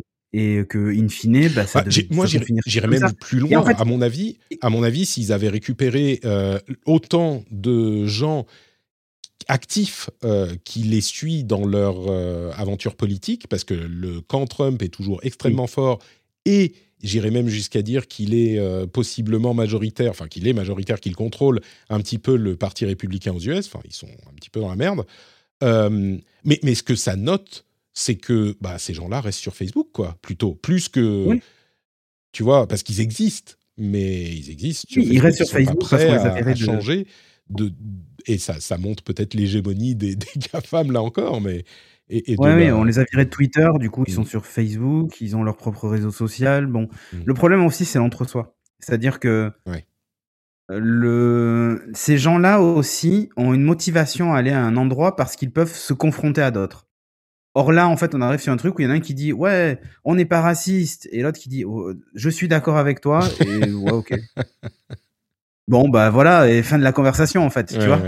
Donc, dire la motivation de revenir voir ce qui s'est passé, de pouvoir lyncher euh, les adversaires politiques et tout, c'est valable que si l'adversaire politique le voit, mais s'il lui-même le voit pas, en fait, bah, ça a peu d'intérêt. C'est un, peu euh, une, une, preuve de plus, ou on va dire un indice de plus sur le fait que ce qui marche sur les réseaux sociaux, c'est vraiment euh, les controverses, le, les, les, choses qui font réagir mais regarde, mm. imaginons, tu ne sois pas d'accord avec un candidat à la présidentielle en France, là, je sais pas, euh, on en prend, euh, on en prend un au hasard. Euh, Jean-Luc Mélenchon, par exemple. T'es pas d'accord avec lui. Euh, si tu as envie de lui dire que t'es pas d'accord avec lui, bah il vaut mieux que tu, enfin il faut le mentionner, sinon ça n'a aucun effet. C'est comme si tu écrivais ça sur un post-it sur ton bureau et ça n'intéresse personne. Non mais et en fait le problème de leur réseau c'est ça, c'est-à-dire que ouais Joe Biden c'est vraiment un salaud, il nous a volé l'élection. Ok, c'est bien, vous le dites entre vous, mais en fait, on s'en fout. Le reste du monde ne le voit pas. Et vous pouvez prendre personne à témoin en fait. Donc euh, du coup, ça a l'image du post sur le bureau. Bon, ah, disons que c'est exactement ça. Il y, a quand même un facteur euh, embrigadement, euh, tu vois, plongé dans les réseaux conspirationnistes où tu t'emballes toi-même et les autres. et puis il il faut pas non plus oublier la question de des, problématiques techniques, le fait qu'il n'ait pas ouvert plus les inscriptions au réseau. On se demande si c'est pas dû à des questions de capacité de serveur. Enfin, j'en sais rien, mais c'est ah, quand même. Tu vois, mais, mais le problème fondamental de la coûte de l'argent et c'est pas monétisable. dont tu parles. Oui, oui. C'est pas monétisable, difficilement quoi. Qui va aller payer à annoncer dans un réseau social euh, rempli de gens euh, avec des idées nauséabondes Je hmm. crois personne en fait. Ouais. Voilà. Donc c'est ça la problématique. Hmm. Et euh, c'est pour ça que honnêtement, on a fait tout un pataquès de ce truc-là. et dans les faits, À la limite, on pourrait s'en inquiéter si ils se mettaient à lancer des, des raids, tu vois, haineux sur d'autres plateformes comme Twitter ou Facebook ou peu importe. Mmh. Là, ça pourrait poser problème. Et du coup, ils ont leur coin à eux dans lesquels ils préparent leurs assauts, machin. Euh, ok, euh, mais, mais même ça, en fait, je suis même pas certain que. oui, et puis c'est pas le. C'est pas. Là, en fait. ouais. Et puis, et puis, mine de rien, ce que ça donnerait, c'est que euh, ce qu'on a vu jusqu'à maintenant, quand ils se sont fait sortir, et c'est pas uniquement avec Donald Trump, mais ah le, consensus social fait que quand ce genre de choses se produit, bah, la société, et c'est le seul mot qu'on peut employer, mais par l'intermédiaire de euh, bah, différentes euh, sociétés commerciales qui disent bah, on va plus, on veut plus mettre de pub là-dessus, on retire nos campagnes, par, qui, qui, font ça parce qu'il y a une pression sociale par ailleurs, euh, par les citoyens, et ben ça fait que l'inacceptable n'est pas accepté. Euh, dans certains cas, hein, évidemment, on n'est pas en train de dire qu'il y en a nulle part sur les réseaux sociaux, évidemment que ce n'est pas le cas, mais dans les cas les plus extrêmes, et ça s'appliquerait euh, dans le scénario que tu décris, et donc c'est pas possible euh, de faire ça comme ça. Mais je pense que tu dis oui, on en a fait tout un pataquès. Moi, je pense que la question se posait au, départ, tu vois, au lancement. c'était oui, quand même. Bien sûr, on peut en avoir crainte. Quand, dis on a fait un pataquès, c'est que il n'y avait pas un journal, même euh, en, France, hein, qui parlait pas de ce truc-là, parce que c'était très médiatique, puis c'était Trump, puis on se rappelle de, l'invasion du Capitole, etc. C'est ça. Ça a marqué les esprits. Mais maintenant, avec le recul, on se dit, mais en fait, euh, ça valait même pas le coup qu'on en parle. Enfin, c'est vide. Ouais. Euh, l'autre sujet que je voulais évoquer. Pardon? Et c'est rassurant, je trouve. Oui, oui, oui, c'est un peu. Euh, bah, disons que le Trump Media Group, euh, il pourrait lancer d'autres choses. On pensait à des chaînes de télé euh, où il vendrait du, du, merchandising pour continuer à financer ses, activités. Mais bon, là, ce qui est clair, en tout cas, sans aller plus loin que ça, on peut dire que le réseau social, bah, pour le moment, est au moins en difficulté. Quoi. Apple serait en train de réfléchir à un système d'abonnement, mais d'abonnement aux iPhones.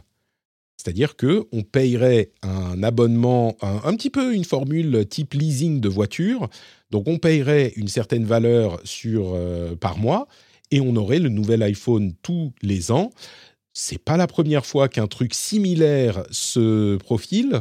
Et à vrai dire, euh, quand on achète nos téléphones par l'intermédiaire d'un opérateur, euh, c'est un truc qui peut ressembler dans la forme, mais dans le fond, ça serait un petit peu différent parce que ça serait vraiment du leasing depuis Apple et Apple qui serait en train de mettre en place toute une série de services financiers en interne pour pouvoir gérer la chose et qui pourrait étendre ces services financiers plus loin ensuite.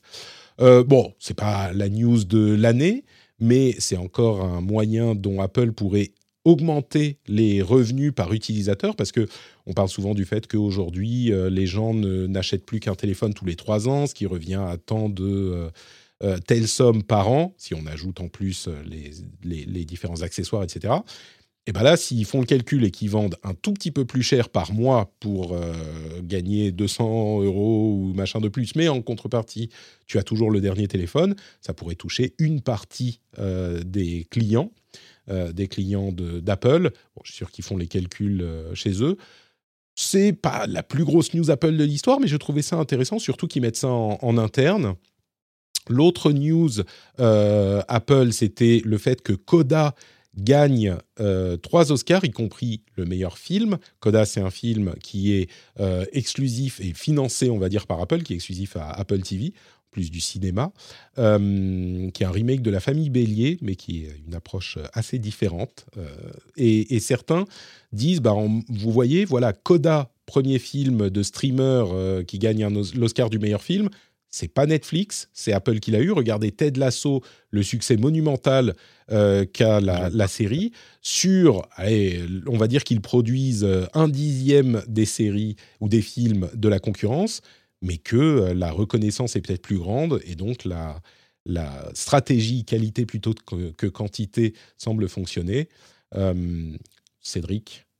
Est-ce que tu es euh, fan de d'Apple TV Plus? Est-ce que tu achèteras un, téléphone, En fait, en fait euh, il faut savoir que ça, existe déjà l'iPhone Upgrade Programme aux États-Unis, tu sais. Euh, Alors, c'est pas tout à fait la même chose parce que ouais, mais ça, ça, ressemble beaucoup. Ça ressemble beaucoup, oui. Il y a Apple Care Plus dedans, etc. Tu mm. vois, et tous les ans, tu changes de téléphone. Mmh Tout à fait. Et c'est indépendant de ton, de ton opérateur et tu payes euh, entre 35 et 50 euh, dollars ou 60 dollars en fonction de, de l'iPhone que tu veux. Et tous les ans, eh ben, tu es éligible tu, à, à changer ton, ton téléphone, en fait. Ouais. Donc, euh, donc voilà. Et c'est un petit peu le même système, sauf que c'est du, c'est vraiment euh, sur le papier, ça serait du leasing et c'est géré par Apple. En, en, tous les services financiers seraient gérés par Apple. Ouais, et en plus, la différence, en fait, c'est surtout qu'il y a les services associés. C'est-à-dire qu'il y aurait mmh Apple One dedans. Euh, alors que là, pour le moment, il y a juste l'Apple Care Plus. et, et c'est tout, et le téléphone en fait. Mais, mais là, là, il pourrait aller plus loin. Et et aussi, la, rumeur dit que ça se limiterait pas surtout que aux iPhones, en fait. Mmh Donc, euh, c'est sur ça qui est intéressant. C'est-à-dire que, que ce soit sur l'iPad ou pourquoi pas le Mac, tu aurais la possibilité de faire du leasing sur un MacBook Air, par exemple, et tous les ans, quand il y a le M1, M2, M3, machin, bah, tu le changerais, quoi. Moi, ça me fait un peu peur pour l'aspect écologique du truc, mais bon, voilà, quoi. C'est oui, c'est une des, préoccupations, c'est certain. Peut-être qu'ils pourraient récupérer l'ancien et le revendre ailleurs. Ah, c'est sûr. Après, ils en font des écrans. Euh, ils en font des écrans parce qu'ils ont mis des iPhones dans les derniers écrans qu'ils. des, des, ah, des, processeurs A13 dans les dans les Ah oui, les, processeurs, oui, oui, effectivement. Euh, dernière chose que je voulais évoquer. Ah oui, et tu disais Apple TV+, toi tu es, euh, client. Ah oui, oui, moi je, je suis un consommateur d'Apple TV+. Alors pas tout, mais j'ai regardé évidemment Ted Lasso, j'ai évidemment regardé Fondation, euh, euh, et, quelques, quelques films ou, des petits docus aussi qu'ils font, qui sont plutôt pas mal. Surtout, c'est pas très cher, Apple TV+. Euh, et les programmes sont plutôt de, de, qualité, je trouve. Bah, c'est ça la question par rapport à du Netflix ou du Disney ou du HBO. Ah, le catalogue est moins rempli, clairement. On va pas se mentir. Hein. Mais c'est eux qui ont eu le premier film, meilleur film, tu vois. Netflix doit voir rouge là, pour le coup. Ah, oui, comme le logo, sans doute. Mais, mais j'avoue que y a des. En fait, ils ont de l'argent. ils savent attirer des grands noms. et, ça marche en fait. Le seul truc, j'ai vu, j'ai lu un article autour de ça sur Apple TV+, c'est que ils ont quand même, ils sont quand même pas de l'industrie du cinéma ou de, mmh. des séries et que du coup ils ont encore tendance à euh, proposer des, des façons de faire euh, qui correspondent pas aux standards de l'industrie euh, du cinéma et de la série sur la production et des financements, etc. C'est ce Donc, que il y a quelques petits hein. accrochages parfois. Ouais, c'est ce que tout le monde craignait, à vrai dire, que Apple, le contrôle d'Apple ne fonctionne pas euh, dans le contexte de l'industrie de la production audiovisuelle. Et ce qu'on voit, c'est que oui, euh, ça, ça fonctionne plutôt pas mal. Euh, après, on peut apprécier ou pas apprécier, oui, oui, mais, mais ça fonctionne. Quoi. Allez, dernière chose que je voulais mentionner, on parle, je vous parle en tout cas, depuis un certain temps, de deux pays qui sont de plus en plus restrictifs euh, sur les droits sur Internet, euh, c'est la Russie et la Chine. Euh, la Russie, on voit un petit peu ce que, ce que ça a donné.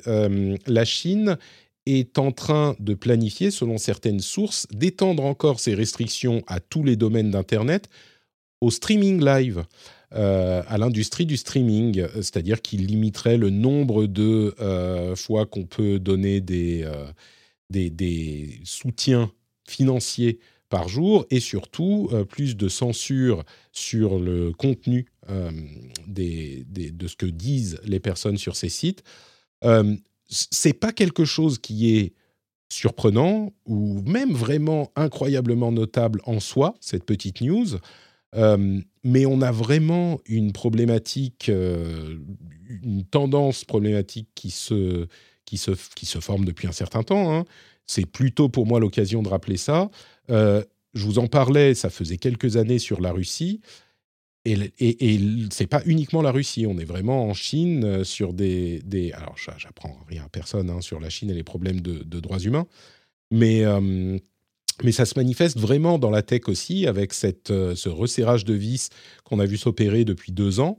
la Chine allait dans une certaine direction et les institutions politiques euh, ont, décidé que ça suffisait. Et le problème, parce que je dis souvent, pour comprendre le monde, il faut comprendre la tech, et c'est un signal qui montre que bah, ce qu'on voit en Chine ailleurs que sur la censure euh, jusqu'à depuis 20 ans, euh, bah, ça pourrait changer aussi. Et souvent, euh, la manière dont les institutions gèrent euh, ce genre de choses est un indicateur sur la nature des, institutions. Et là, on voyait plus d'ouverture depuis 20 ans, limitée, mais dans une certaine direction. Et ben là, ça se referme. Et ça peut avoir des conséquences sur tout, le reste de la société chinoise aussi. Donc, bref, je le mentionne. C'est pas la première fois et ça sera sans doute pas la dernière. Mais vu euh, comment ça s'est goupillé avec euh, la Russie, euh, je garde un œil inquiet sur l'Asie également. Ah bah évidemment, oui.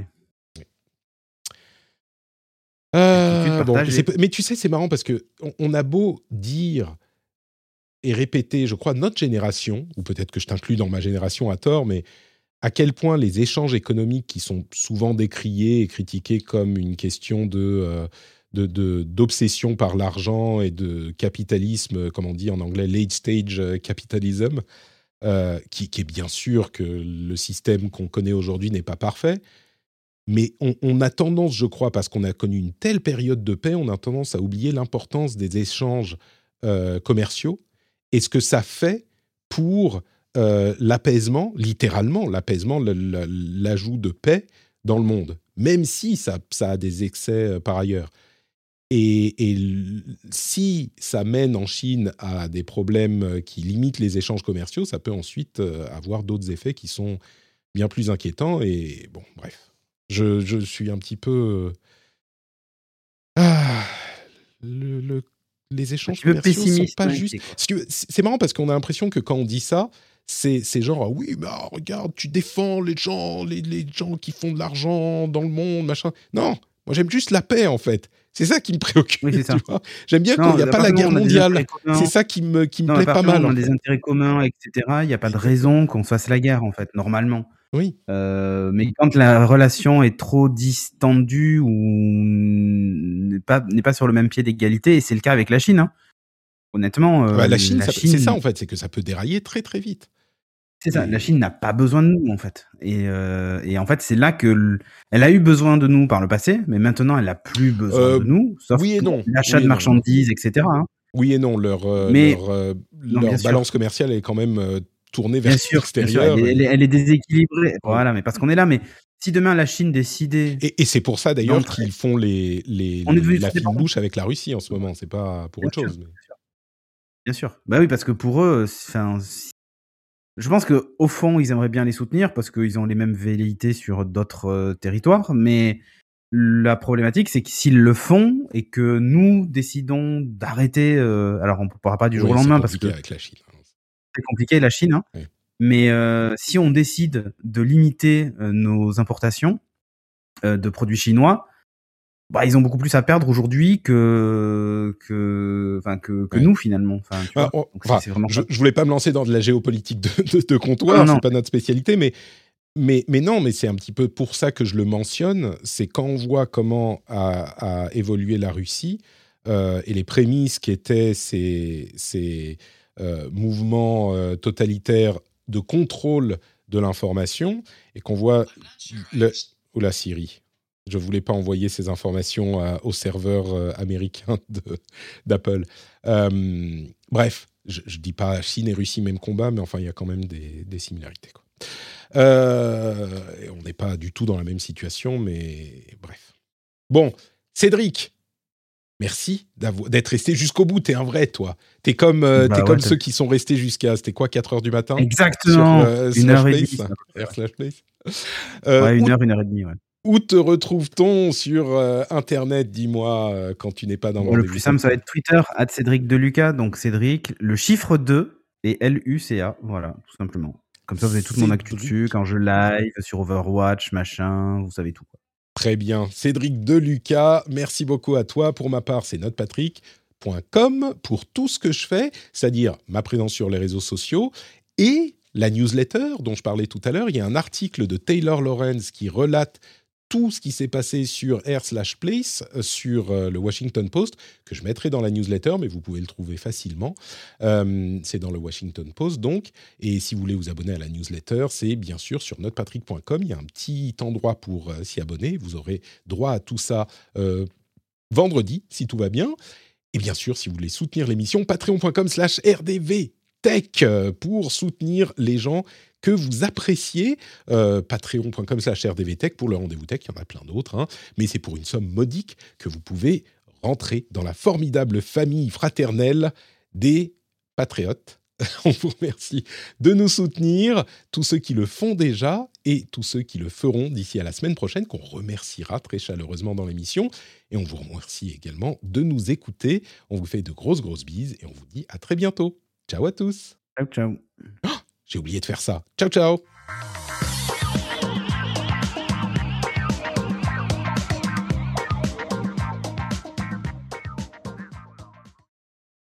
Et oui, quand, quand on n'est pas en live, j'oublie les bons réflexes, hein, Cédric, c'est pour ça.